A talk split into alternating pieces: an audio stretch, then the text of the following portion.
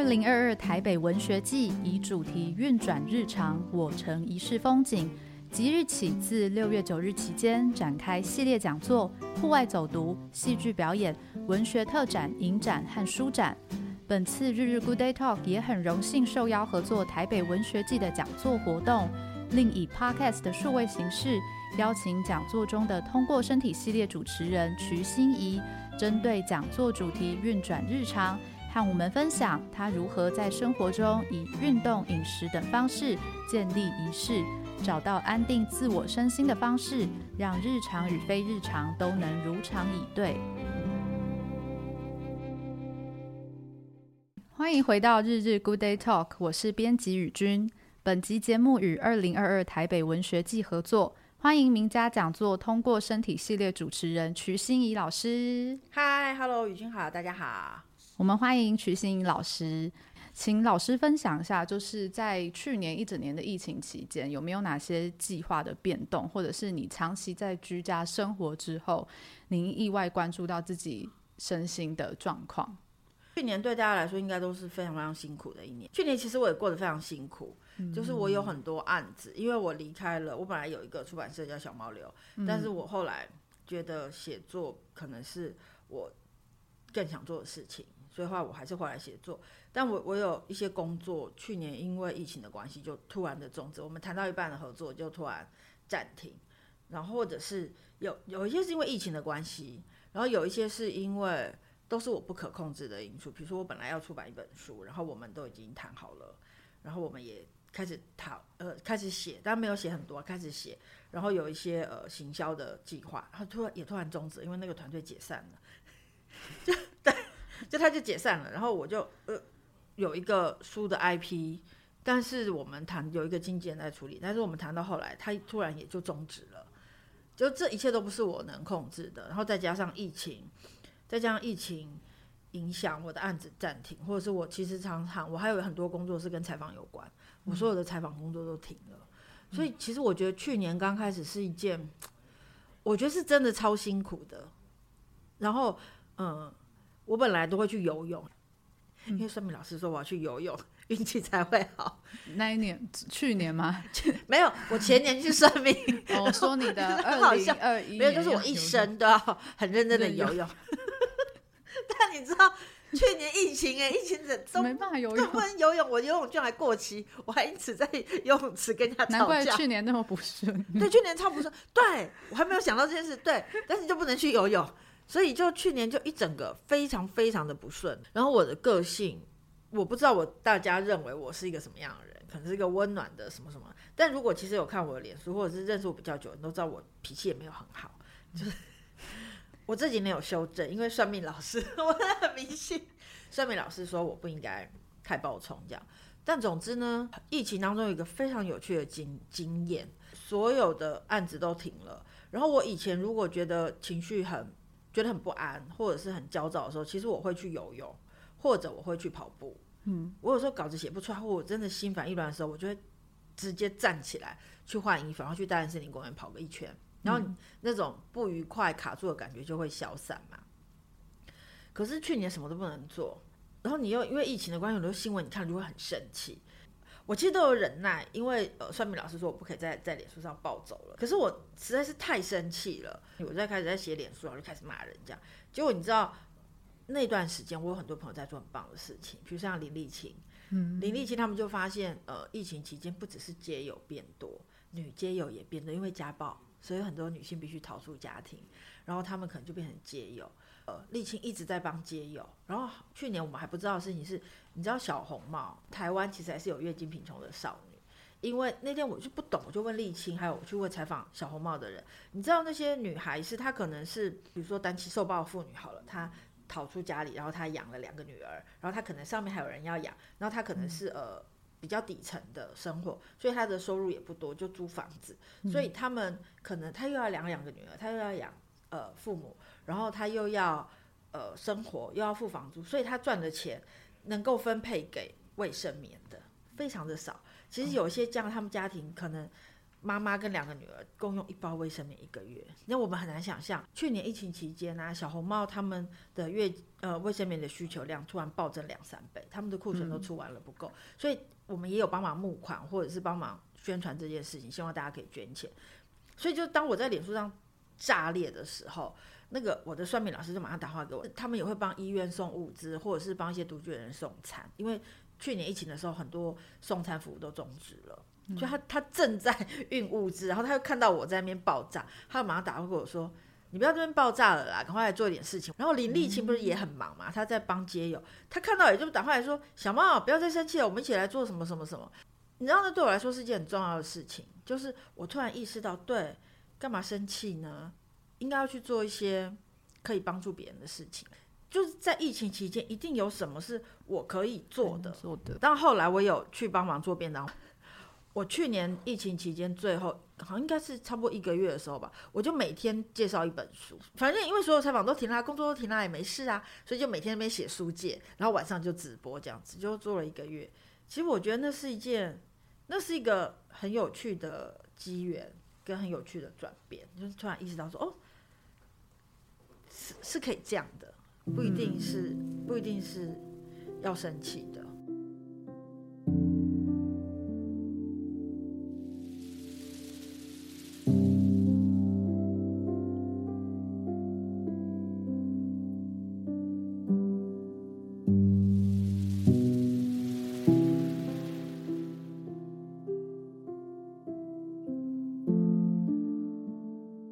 饱睡饱，人生不怕。对，然后里面写了很多你面对生活的心情跟调整方式。嗯、然后我印象很深刻，里面你有提到越活越恐惧的自己，跟换了好几套衣服都出不了门的自己。哦、看到最后，我提到说要成为穿越黑暗的微光，这个心路历程的改变，对照到人生不同的阶段跟事件，这些故事是不是有影响到你的？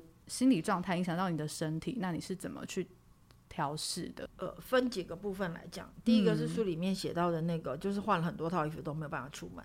其实那本书的书名叫《吃饱睡饱，人生不怕》，这是第一个选项。嗯、因为我跟编辑和行销开会的，那是我取的嘛。可是我其实提了另外一个书名，嗯、叫做《做个没用的人也可以哦》。可是他一秒就会否决了，他们真的很过分，他们都不听我解释，他们就说：“ 我说，哎、欸，还有一个书名叫做《做个没用的人也可以哦》。”然后他们就说：“不行。”哎，我还没说哎，他们就说，因为这不是我的人设，我的人设就是我做很多事情，我做同时做出版，我同时写书，然后我又主持 podcast，我又主持广播，然后我很忙，所以他们说小猫你超有用的啊。然后我想说哇，他们误会了，那这个书名真的不行，因为大家会误会我的意思。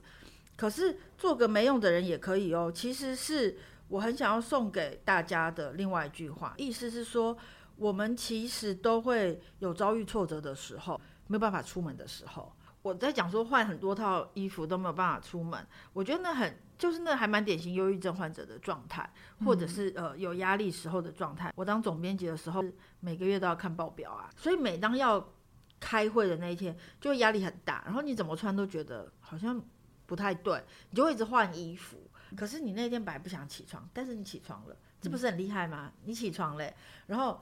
你刷牙洗脸换好衣服了，你虽然换了很多套衣服，但你出门了。你出门这就是一件很棒的事情啊。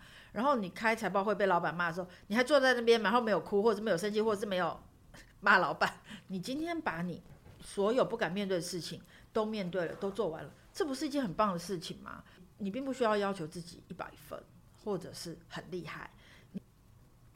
穿越黑暗的微光，其实是在讲万方啦。我很多年前采访万方，我就问万方说：“那你刚好不去小巨蛋开演唱会？”后来我才知道，去小巨蛋开演唱会是有一些他们是有名，你要核核准的。然后他们每年都问万方，然后万方每年都拒绝。但万方那天就跟我说：“但是小猫，我唱歌又不是为了要去小巨蛋，他唱歌是因为唱歌是他。”表达自己跟传达自己想法的的工具，嗯、所以问方那天那样讲的时候，我想说，哦，是这样吗？他跟我讲这这段话，到他真正去小巨蛋，其实经过蛮多年的。嗯、然后我们的人生都有很多转变。我写那一篇《穿越黑暗的微光》，是因为我觉得他是一个很棒的人。我们都会有很多内心的恐惧，比如说交稿的时候，你还是会担心说啊，自己写的好不好？对艺人或者是一个表演者来说，要在台上表演也是需要很多的。就是能量。但是万芳很好笑，他终于去小巨蛋的时候啊，他一站上舞台就哭了。我觉得那一瞬间的哭是有多少的因缘聚合才会让这一刻发生？他其实在讲各种缘分的牵引。我看着他一个这么棒的歌手，然后他经历这么多人生的高低起伏，然后他还持续的在创作。我很喜欢他，是因为我们年轻的时候都听他的情歌，可是我们现在都听他唱生命的歌。他唱《我们不要伤心了》，然后他唱呃忧郁症的歌，他唱很多很多的歌，然后唱生命的给你们，这样我觉得他很棒。我就看着一个这么棒的歌手，经历了这么多人生不为人知的黑暗，但是他站在那里了，而且他不是。变成一个艺人的站在那里，站在那里的万芳就是他自己，而且他的歌真的，我到现在都还会常常听 Michelle 的第一天。我刚刚来录音，我就有点紧张，我就会听他的歌。他为这个世界带来这么多美好，他是穿越这个黑暗世界的微光。所以，如果我们每个人都可以成为穿越世界的微光，这不是一件很棒的事吗？正好他背后都是黑的嘛，他站在舞台上穿着白衣、白色的洋装，等一束光打在他身上。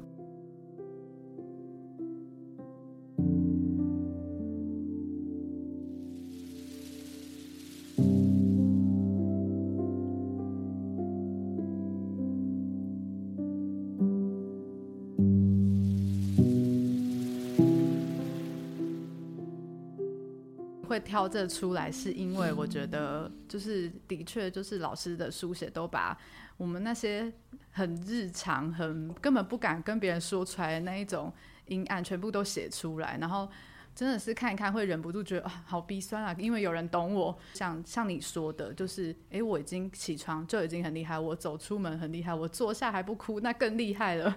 对对对对对，我很好奇，老师是怎么有办法办到，开始会去。像这样子去肯定自己每一个小小的地方，不是吧？可是小弟老师说我就是无、嗯、无可救药的射手座，哎，乐观的无可救药。嗯、因为我觉得 我有一天去他家，我叫煎鱼嘛，然后我就跟小弟老师说：“我跟你讲，我煎鱼给你吃，我煎鱼很厉害。可是他们家没有不粘锅，你知道吗？嗯、所以那个锅很粘。”就那个鱼上桌，你知道有多丑吗？因为那个整个都掉定啊！小弟老师就笑着说：“哇，小猫！”我就跟他说：“老师，你有没有看那个鱼的头跟脖子跟身体是连在一起的？就是它头还没有断。”然后老师就觉得这样也可以。我说：“对啊，这样也可以，这样也是会煎鱼。原来如此。”后来没有，我真的会煎鱼。我后来有苦练这件事情，他就觉得我无敌乐观。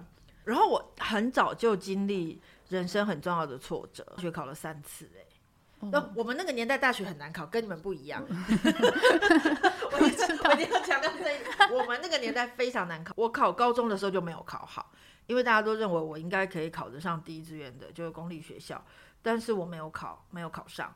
然后我，可是我在一个很快乐的呃私立女校念了三年，但由于太愉快了，所以大学就没考上。所以我大学考了三年，可以在很年轻的时候就经历人生的挫折，是一件很棒的事情，是因为。当然，重考的时候我是很不快乐的嘛。我才十七岁，我每天都被关在补习班。可是因为重考的第二年没有被关在补习班，重考第二年都在放飞自我，读了非常多什么三岛由纪夫啊、赫曼·赫塞，我那些重要的书都是在我 重考那一年读的，还有川端康成。我大概在呃高四那年读，所以我高四太放飞自我了。读了一堆书啊，每天在思考生命的意义，这样子，后来就被我妈抓去补习班，说你还是去补习好了。所以我每天从早上六点到晚上十点都是在补习班度过，哎，但不会很快乐。可是，可是也因为这样，你会觉得说，人生碰到失败跟挫折是理所当然的事情。嗯，是输了就输了，失败就失败，下次再努力就好了。可是下次一定要很努力。身心里面的不安定，老师很时常是会透过饮食或者是运动来调整自己。那吃饱睡饱，人生不怕这个书名是来自母亲的话。那母亲是如何养成您对饮食的讲究呢？或者说家庭是你饮喜爱美食的启蒙者吗？我妈很在意吃得好这件事情。太好笑，就我们都会吃甜点啊，吃下午茶，他就会去买漂亮的蛋糕、漂亮的饼干。然后我爸爸的口头禅就是吃不穷。我爸就说吃吃不穷，因为我爸是上海人，嗯，所以他们他就是很，我妈妈在意的是精致的点心，可是我爸爸我爸爸非常会做菜。其实我对吃饭的讲究，那书里面写了非常多道菜。但后来我发现，我不是写我奶奶，就写我阿妈，就写我爸。对对，对，我都没有写我妈做给我吃什么，因为我妈都做家常菜。嗯、就是呃笋子炒肉丝啊，呃、嗯、肉片炒小黄瓜，那是下饭菜、便当菜。嗯，然后呃有蛋饺提到我妈，可是我奶奶会做功夫菜。因为我奶奶是是真的从上海来，我奶奶是一个到九十岁都还穿旗袍出门的女人，她很厉害，就会戴穿珍珠项链，就非常的优雅。我的童年不是太快乐，但是我觉得后来去回想餐桌这件事情，是得到非常多宠爱的。比如说我如果我小时候是我外婆带大的嘛，我人生第一个印象是我外婆背着我去砍柴，就是我外婆住在苗栗乡下，他们在卖粽子什么的，所以她背着我去砍柴。然后我外婆家的呃。鸡腿一定是我的，就是我看那个李平遥在写《违章女生》，她讲说，呃，他阿妈都会把鸡腿留给他弟弟，说这个是给男生，这是不，这不是你可以吃的。可是为什么我们家都是我吃鸡腿？然后小时候我如果觉得很难过，我啊我我妈每次把我丢到外婆家就跑了嘛，就是她她工作很忙，她就走了，所以我外婆会给我一个金掌，然后上面撒满了糖，这就是。食物的慰藉，就是每次哭的时候，阿妈就会给你一些很好吃的东西。然后我奶奶是，她就会炖各种汤给我喝，什么呃腌笃鲜呐、牛肉汤啊什么，他就会炖各种各种汤给我喝，因为他知道我喜欢喝汤。所以我小时候真的不知道腌笃鲜是名菜，我也不知道它这么费工，我也不知道它这么贵。可因为我回奶奶家就可以吃到，嗯，我我在餐桌上得到非常多的爱。像我妈有时候她很忙，她出门了，然后。电锅里面一定会炖一碗我专属的那个茶碗蒸，而且里面会放蛤蟆跟瘦肉，因为我身体不好嘛，所以他们就会觉得要特别的照顾这样子。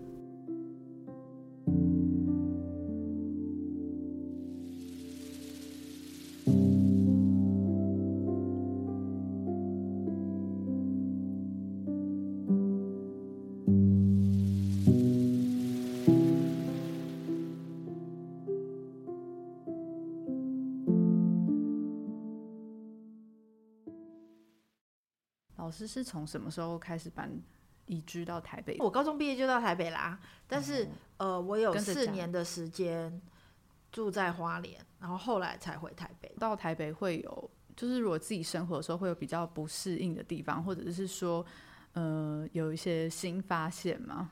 不过我超喜欢台北的，真的、哦。当然花莲我也很爱，嗯、可是我高中我是新竹人，嗯，然后我高中毕业想说，啊，我一定要去台北，台北太好玩了。而且我小时候常常来台北，因为我奶奶在台北啊，嗯、所以我暑假都在台北啊。嗯，对。然后新竹跟台北又很近嘛。刚开始念大学那一两个礼拜，就我的同学都就是都是陌生人嘛，然后就会非常想念新竹的朋友。而且我后来在学校附近找到一家很好吃的饺子馆，我就身心安顿了。然后 到一个地方先找到熟悉的味道，牛奶馒头，它的萝卜汤很好吃，所以宵夜也解决了，所以就身心安顿了。嗯、然后后来呃，我书里面有提到田园嘛，就我很喜欢吃的田园台菜，然后还找到那家台菜，我就啊身心安顿这样子。我有有一阵子住在他们对面，所以我就跟老板很熟。就我有一天也是加班加的天昏地暗都十点，然后什么都没吃，然后路过田园的时候看到他灯亮着，我就。走进去，其实他们每个人脸色都很臭，就是他们在开会，很严肃，然后老板在骂人。就我一走进去说，我好饿哦，然后大家就开始张罗我吃饭，你知道？我觉得我应该也有食神作命，就是，可是你知道，你就有那种还是透过食物得到很大很大的慰藉。老师的美食雷达很厉害耶，就你要，你是很常一试就中，还是你真的很常？这是有，这是有方法的哦。我告诉你，你们去看那个美食报道。或者是美食杂志、美食书，如果他一直跟你说，呃，这一间餐厅的气氛很怀旧，它的装潢如何如何的讲究，然后师傅多么的厉害，可是他都没有提到食物好不好吃，就千万不要去吃。然后我以前做国外旅游记者嘛，嗯，在地人吃的一定好吃。还有就是，如果是吃饭时间。有时候吃饭时间你就不想排队或干嘛，可是我告诉你们，如果你吃饭时间你去到一个美食街，但那间店完全没有人，你千万不能去，因为在地人都知道它很难吃。那如果疫情期间没有办法在外面到处爬爬走跟吃饭的话，那有没有什么就是老师自己研发出的？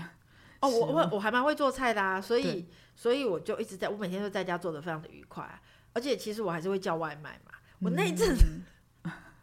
我那一阵子，我去年疫情期间吃了好多九宫格，我吃了什么喜来登啊、精华，而且我告诉你，我真的觉得赚到，因为平常那些什么阿 K 那些餐厅都贵的要命，你随便去吃都要两三千块起跳一个人，嗯，像山海楼，对，平常根本就吃不起，或者是觉得哇好贵哦，这样子要咬牙去吃。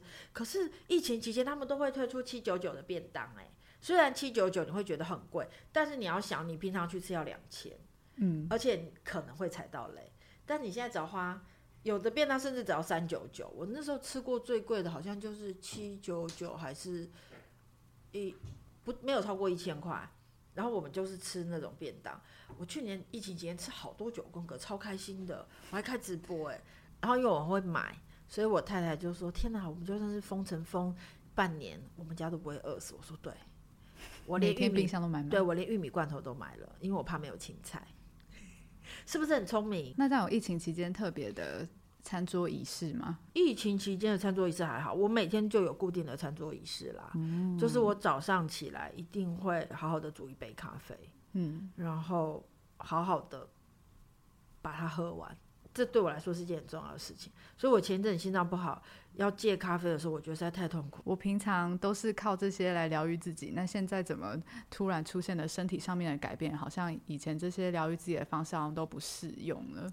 哦，不会，我就是照用这样子。哦，照 用，没有在管它。但是早上那杯咖啡是绝对不能、绝对不能取消的。嗯，因为就是我要，那对我来说是。它真的比较像是仪式，而不是吃早餐这么简单。嗯，我有时候甚至大家都觉得我吃很好，没有没有，我真的没有吃很好，大家都误会。大家看我脸说哇，你每天都吃河鱼包牛，神经病，谁每天吃河鱼包牛？怎么可能？但是我有时候甚至只是一杯咖啡配一包苏打饼干，嗯，这样就可以了。嗯，因为你知道，每一天我们都会面对很多的人际，然后面对很多的事情，其实我们根本不可能。有时间跟自己独处，我觉得每天可以跟自己独处的时间，就只有早餐喝一杯咖啡的时间，对我来说非常非常的重要。然后你可以告诉自己说，不管今天会发生什么事情，你早上都好好的喝了一杯咖啡了。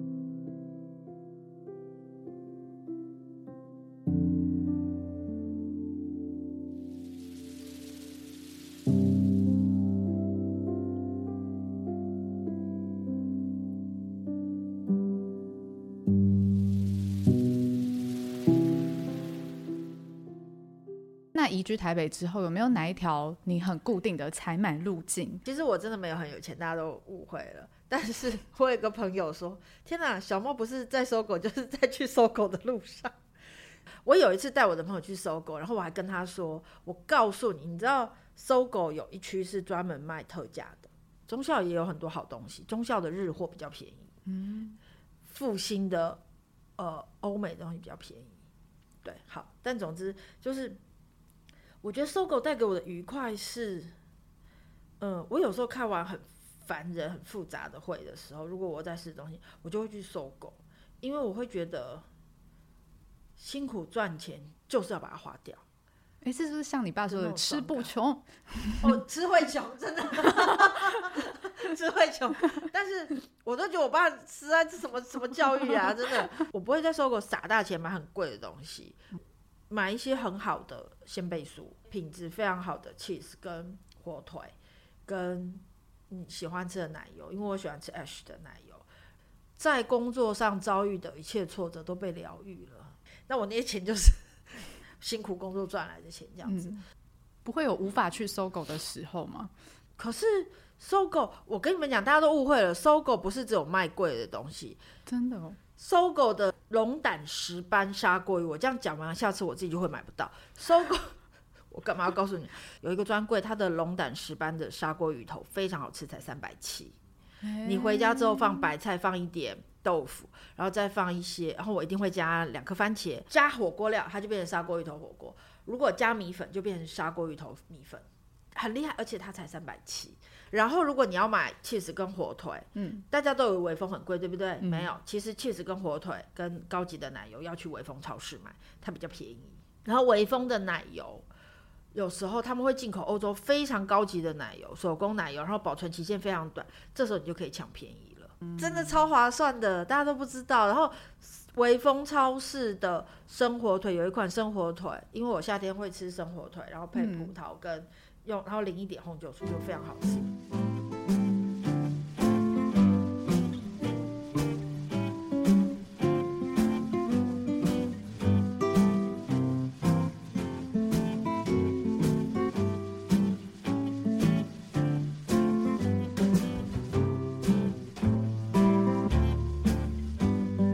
提到老师的日常里面，除了有饮食很重要以外，运动也是不可或缺的一部分。其实我小时候非常讨厌运动，因为我的体能其实比较差，就是我支气管不好，就是我身体不太好。然后我脊椎其实是弯的，我是长大以后才知道我脊椎侧弯。所以我小时候，你知道，妈妈对女儿都会有一些不切实际的想象，比如送什么去学钢琴啊。那我可以讲一个那个跟弹钢琴有关的猪肉干的笑话吗？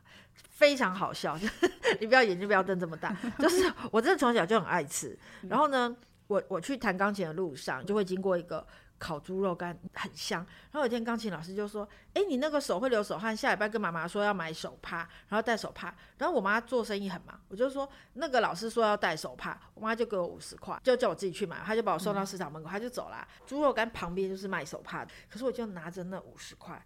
站在猪肉摊前面说：“我要五十块猪肉干。”然后我就在楼下赶快把它吃完了，上去弹钢琴。钢琴老师就说：“你的手帕呢？”我说：“啊，我忘记跟我妈妈讲了。”然后老师说：“哦，那下礼拜要讲。”我说：“好好好，下礼拜我就跟我妈说我要买手帕。”然后我妈就说：“我上礼拜不是给你五十块了？”我说：“我把钱弄丢了。”我就再去弹钢琴嘛。然后我就站在那个猪肉摊前面想了三秒钟，然后就跟那个老板说：“阿姨，我要买五十块猪肉干。”我再买了五十块猪肉干，他赶快把它吃完，然后去弹钢琴。钢琴老师就说：“你又忘记带手帕。”我说：“老师，对不起，我又忘。”忘记了，然后再下个礼拜，我就说我要买手帕，我妈就说我带你去买。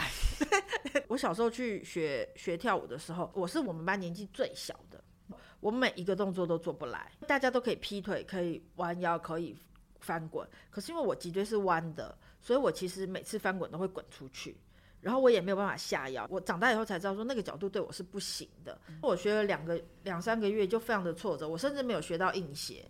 我就说我不要学了，因为那个太挫折了，我永远都没有办法做到老师希望我做的那个标准。上学之后，我们的体育教育是齐头式的，老师并不会因为你的体能而有不同的安排，就是大家都要跑一百，大家都要跑三百，大家都要跑五百。可是我的体能没有那么好，所以我可是，所以我从小到大我体育都最后一名。嗯，然后我们小时候我很小就学会游泳。可是我们去游泳池游泳回来，我弟跟其他我们都会去吃四国冰嘛。然后我弟跟其他的小朋友都生龙活虎，可是我大概没几天我就会开始发高烧，然后我就不能去游泳。所以其实我小时候是很不喜欢游游泳，不是我很喜欢游泳，我很不喜欢运动，因为我都是最后一名。嗯，而且我有次篮球考试我还最后一名，就是你只要站在一个很近的位置，你只要投进去就十分。然后打到篮板就六分，一人可以投十球。嗯、其实要几个很容易，就是砸到篮板就对了。我只砸到两次篮板，因为我手没有力气。嗯，然后我砸到两次篮板，然后老师竟然那时候我高中，老师竟然当着全班面说：“哎呦，曲欣怡，你才投十二分呢，你瞿十二。”你知道后来瞿十二这个这个绰号就跟随着我整个高中生涯。我怎么可能会喜欢运动呢？嗯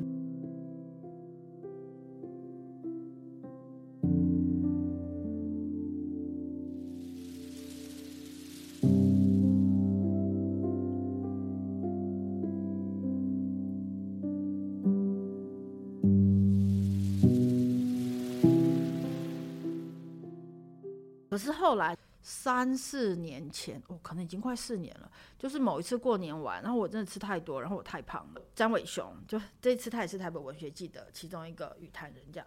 然后大哥就我每次碰到人生挫折就会去找张伟雄。然后张伟雄也其实以前也是不运动的，后来运动改变他很多，他去爬山，然后去运动这样子。大哥就说：“你不要再想那些有的没的，你就是用形而下去运动，用形而下解决形而上，你不要再空想了，就去运动，让你的身体超越极限。”他就讲了很久。然后有一天我又在撞工作撞墙，我就去找他，然后大哥就说：“我告诉你，今年开始就是你的运动元年，那正好是年初嘛。”然后过完年我就吃很多，我就跟我的好朋友说。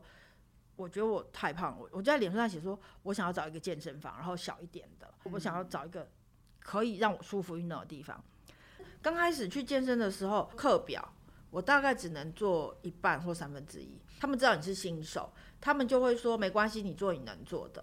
然后有时候你若做不到，他们会说加油加油，就做这个冲啊拼啊干嘛的，你就会跟过去。可是大部分的时候，他们会觉得，呃，你没有做完没关系。我是新手，我是菜鸟啊，我本来就不可能这么厉害啊，所以我就从我只能做完一半的课表，到我第一次做完，比如说呃要做四个 round，我可能只能做完两个 round。然后又做的比较慢，然后又很笨拙，然后重量都很轻。然后到我第一次做完整个 round 的时候，整堂课的课表我出来的时候，同学们可能也没发现，教练也没发现，但我那天超开心的，就是我默默的达成，我把所有的课表都吃完了。嗯、然后我一开始拿哑铃，可能就是拿个五，我就觉得重的要命。我已经健身两三年了，我有一天下雨天的早上起不来，就不小心放了教练鸽子，就是 他在下下大雨的早上还去早上还去健身房，就我竟然放他鸽子这样，所以我就只好去上晚上的课。他就拿了一个十五公斤的哑铃，说：“你现在就用这个十二还是十五吧？”他说：“你现在就用这个做那个高脚杯深蹲吧。”但因为我早上放他鸽子嘛，对不对？所以我就只好把它做完，所以我也做完啦。体能的累积是。你每次有做，你的身体就，我的健身房的朋友就说身体都会记得，然后真的每一次你有做，你就会记得它。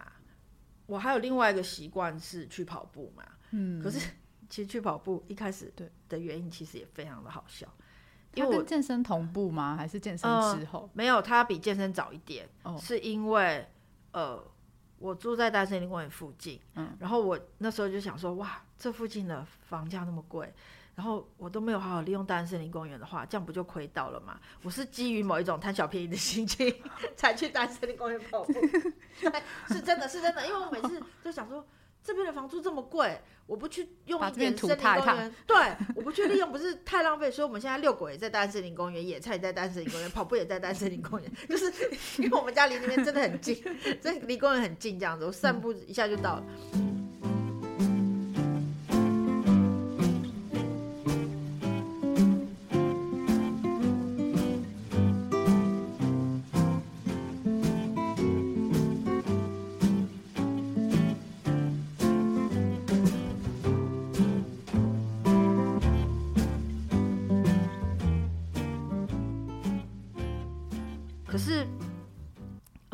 我刚开始跑的时候，我甚至还没有开始健身。然后我想的非常的简单，我穿了一双很便宜的跑鞋，也不是跑步穿的衣服，反正就去跑。我要出门那天，我身上还带了一百块。然后我太太还跟我说：“我告诉你，你身上一定要一定要带钱。然后你就是从呃，我那时候住在建国这一段，我从建国跑到新生，其实现在看真的很短。他就说：你不要跑那么远了，你就是建国哦，不要跑到新生，你跑到一半就要折返，不然你跑不回来的话。”那你就很辛苦，那你不要跑到新生，然后又往那个和平东路跑，这样你就会回不来很远。所以你带一百块，万一你跑不回来，你还可以坐计程车。我就说有道理，有道理。所以我刚开始，可这是真的，我的体能真的很差。所以我一开始跑大安森林公园的时候，我其实只能跑四分之一侧边，而且其实从建国到新生是最短的，嗯，长的长边其实应该是从信义到和平，嗯，才是长边，嗯，所以我一开始只能跑建国到新生，跑着跑着。我可以跑半圈了，就你知道我，当我发现我不是只能跑四分之一，而是我可以跑完半圈的时候，我就很开心嘛。而且我以前跑是跑一跑要走一下，跑跑要走一下，可是我后来可以用跑的跑完半圈，接下来我就可以用跑的跑完一整圈，那种感觉是你一直在进步，一直在进步。嗯，我在疫情前去跑七点五 K，最后一次跑。因为我莫名其妙报了一个三铁接力的比赛，嗯，我负责跑步，我要跑十 K，十 K 是四圈，然后在九十分钟内跑完。其实时间是充裕的，我们的 leader 就规定我们什么今天要持续运动半小时，要持续运动四十五分钟。所以那天我持续跑了四十五分钟之后，我想说那就跑一一个小时吧，就把它跑完了，所以就跑了三圈。你知道那种喜悦是就很难说清楚，但你就非常的开心，就是。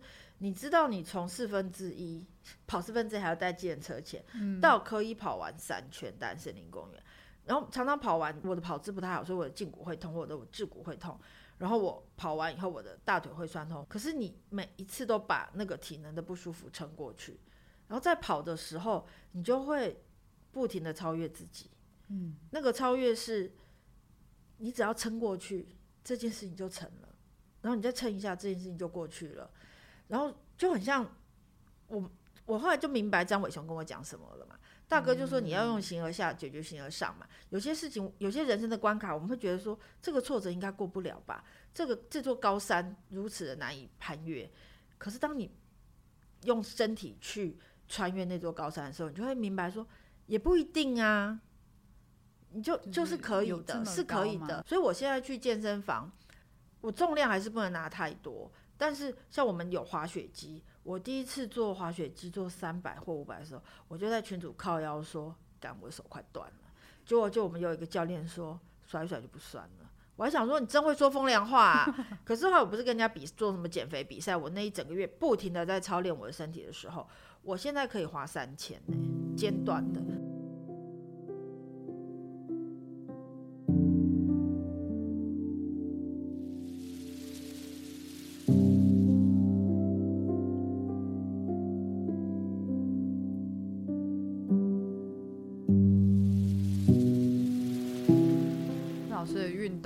特别规定，每天都要哪个时段要去做这些事？没有没有没有，嗯，本来有本来有，但是因为呃我这半年心脏不太好，所以我这半年在学另外一件事情。前面健身的两年是在学超越，嗯，你一定可以拿这个重量，你一定可以跑完一圈，你一定可以跑完两圈，你甚至可以跑三圈。可是因为我心脏不好之后，我其实在练习的是喊停，或者是允许自己接受。有些事情就是没有办法啊，因为我们为了要做那个三铁接力的备战，所以有一个跑团。我第一次去跑，我就跑最后一名啊，而且我跑很慢，因为我休息了半年都不能运动，我也不能打拳击，我也不能去健身房，我都不可以。我的医生们都不不准我去运动，所以我体能非常的差。我那天跑最后一名，然后。我应该要跑一公里，可是其实我那天只跑了八百公尺，我就跟教练说，我今天不跑了。那个喊停对我有另外一个意义，是你就是要接受身体现在不能，因为我我随身要带消化甘油，那我的心脏的问题是一个很严肃的问题。我从学坚持到学放弃，因为我一直是一个呃非常非常好强的人，我是很不喜欢输的感觉，所以以前的我一定不会允许我自己是跑班最后一名。我一定会勉强自己做，就算我的身体其实是无法承受，我还是会逼自己去做这件事情。可是这这几个月我一直在练习放下，输没有关系呀、啊，嗯，跑最后一名就跑最后一名啊。我本来就有在上缠柔，就是比瑜伽更深度的伸展的运动，在台北文学季我会跟珍宝仪对谈嘛。其实他是我缠柔班的同学，然后阿宝那阵子就是这边碎念说：“你身体就是不能去打拳，你干嘛一直去健身房？叭叭叭叭叭叭，你为什么不去做瑜伽？”阿宝就是这边碎碎念这样子，但他不知道的是我在那些高强度的运动中得到非常多的快乐。嗯、然后我其实以前对自己的身体是非常没有自信的，但我竟然可以做到。可是因为两三个月都不能去健身房之后，我就开始在想说，也许生病是在教会我慢下来。但我开始这样想的时候。医生就说我可以去运动了，因为有乖乖吃药。咦，我就开始去跑步。但我开始去跑步的时候，我就会喊为自己喊停。经历了那么多事之后，你有没有觉得很庆幸去年或者是近年有哪些事情的发生？因为透过自己不断的与身心对话，现在看起来你反而蛮庆幸。哎，那时候觉得不好的事情，现在看起来有一个很好的回馈。不好的事情，比如说不好的事情，并不会因为。你后来体悟了什么？它就是一件好的事情。不好的事情就是不好的事情。可是不好的事情可以让人学到东西。有一本书我很喜欢，叫《失控的正面思考》，就是在讲说我们什么都要用正面来思考它。比如说得了乳癌啊，还会说哦，恭喜你得了乳癌，你人生会有新的体会。然后因为我太太得乳癌，所以不好的东西就是不好的东西。可是我们在里面学到的东西是很珍贵的。比如说像运动。我本来体能很差，然后我去运动之后学到坚持跟超越，然后我又生病了，我又不能运动了，所以我开始学习喊停。我其实就觉得那可能就是得到，但我还是不会把生病认为它是好的事情。去年还有另外一个很棒的经验，就是我运气非常的好，在一三级警戒前去法鼓山打了三天的残残三。去年是七月开始三级嘛。我是五月的时候去去法鼓山打禅，回来之后，疫情期间，其实我每天晚上都会抄经。我以前就很喜欢心经跟金刚经，所以我每天抄经，我就会被提醒一些事情吧。他、啊、现在要讲佛经吗？前面讲运动，现在讲佛经。可 是我觉得佛经也带给我非常非常多的是理解，嗯，理解这个人世间非常多的事情，理解变动跟不变。这几年对我来说最重要的事情，反而都跟写作没什么关系，反而跟人生比较有关系。比如说我开始运动，读《金刚经》。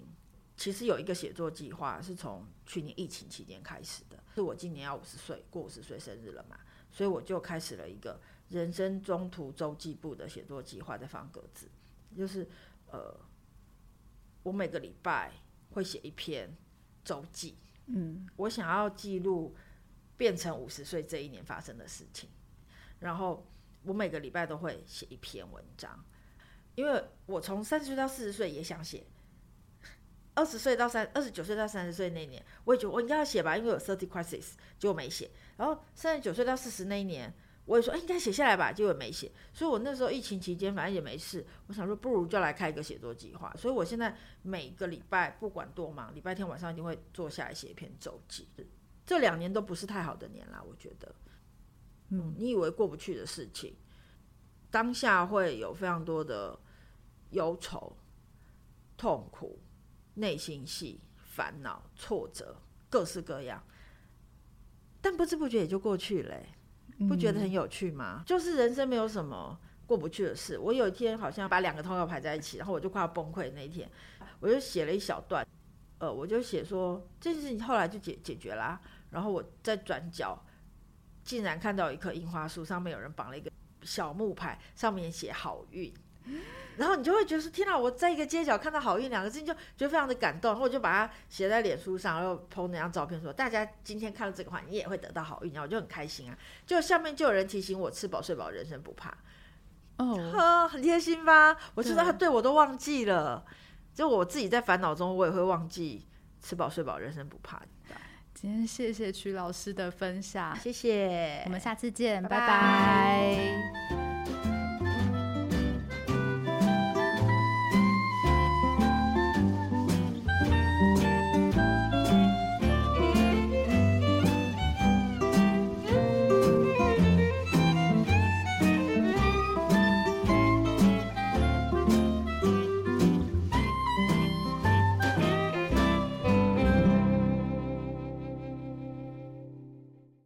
二二台北文学季运转日常，我城一世风景系列文学特展、书展、影展、讲座与走读活动，欢迎锁定台北文学季 Facebook。由徐欣怡老师主持的“通过身体”系列讲座，将在三月十三日、四月二十四日分别与曾宝仪以及郝玉祥、詹伟雄等大师对谈。现场也能免费索取《日治好日》二零二二跨年号最新刊《昂西乌亚里席更》。《日志 Good Day Talk》是由发行人 Peter Young 监制发行，日志编辑室主编米娅与编辑宇君共同制作。本集身体时时刻刻都在感知，是由宇君采访、企划、录制和剪接。如果你喜欢日日 Good Day Talk，请在 Apple Podcast 给我们五星好评，并且在各大平台订阅、收藏我们的频道，分享给你的朋友。我们下集见，拜拜。